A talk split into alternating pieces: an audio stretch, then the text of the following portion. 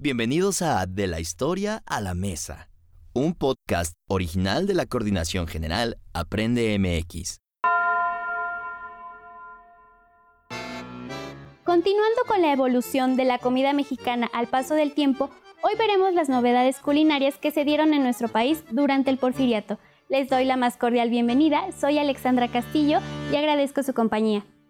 Nuevas tendencias y modas que trajeron a su vez nuevos ingredientes, nuevos platillos y hasta nuevas maneras de presentarlos en la mesa. Veremos que México estaba cambiando no solo en lo social, sino también en la cocina.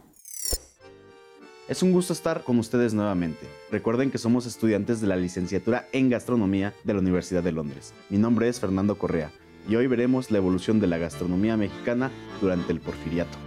Una de las debilidades de Porfirio Díaz era el gusto por las costumbres de Francia. Y claro, la comida mexicana también vivió un afrancesamiento.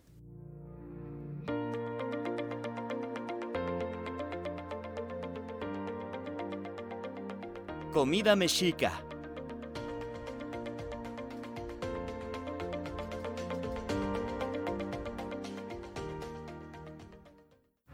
Porfirio Díaz fue presidente de México de 1877 a 1880 y después de 1884 a 1911. A esa etapa se le conoce como el porfiriato y se caracterizó por algunos avances y cierta estabilidad, pero a costa de la pobreza de la mayoría de la población.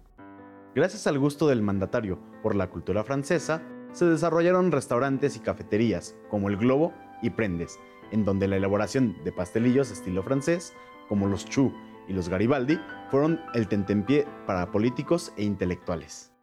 Asimismo, se introdujeron en México las salsas madre como la bechamel y preparaciones como el roux o el beef stroganoff, que se fusionaron con productos locales como el chile. La creación de los culís, jugos concentrados obtenidos de la cocción de carnes, vegetales y frutas para bañar los alimentos o usarlos como base de otros, fueron novedades al igual que el método de cocción a baño María. En los restaurantes se consumían como los productos de caza, entre ellos jabalí, venado, codornices, patos y liebres. Estas se servían rellenas o con acompañamientos como el foie gras, la trufa y el coñac. Además, durante los banquetes se empezaron a incluir champán, quesos y vinos. En cuanto a la forma de servir o presentar la mesa, primero se cubría con una manta de algodón o lana y encima se extendía un mantel de color blanco, la servilleta se situaba encima del plato y sobre ella el menú en francés. Cada dos cubiertos se colocaba una botella de vino, un salero, un pimentero y una elegante botella con vinagre. En una comida lujosa debía haber de dos a tres copas, una para el agua, la de vino blanco y la de vino tinto. Posteriormente venía el café. Sobra decir que entre esas clases privilegiadas del porfiriato existía un fuerte rechazo hacia la comida prehispánica, principalmente porque el presidente buscaba culturizar a la población, ya que, según él, no se contaba con un refinamiento y se carecía de los modales y reglas de etiqueta, que él quería copiar de Francia. Así, los productos europeos tuvieron mayor relevancia, buscando ocultar la cocina mexicana, ya que para la clase alta era mal vista, porque reflejaba un pueblo pobre, ignorante y de poca clase social. Se fueron creando estigmas sociales. Se pensaba que hablar en francés atribuía una elegancia casi aristocrática. Por ello, se fueron incorporando ingredientes europeos en platillos mexicanos, como el uso de la crema en los tacos. De ahí el dicho tan mexicano, echarle mucha crema a los tacos. Como conclusión, lo que fue el porfiriato en lo social y en lo político, necesariamente se vio reflejado en lo gastronómico. Esto fue todo por hoy, esperamos que les haya parecido interesante. Los invitamos a vernos en el siguiente programa. Hasta entonces.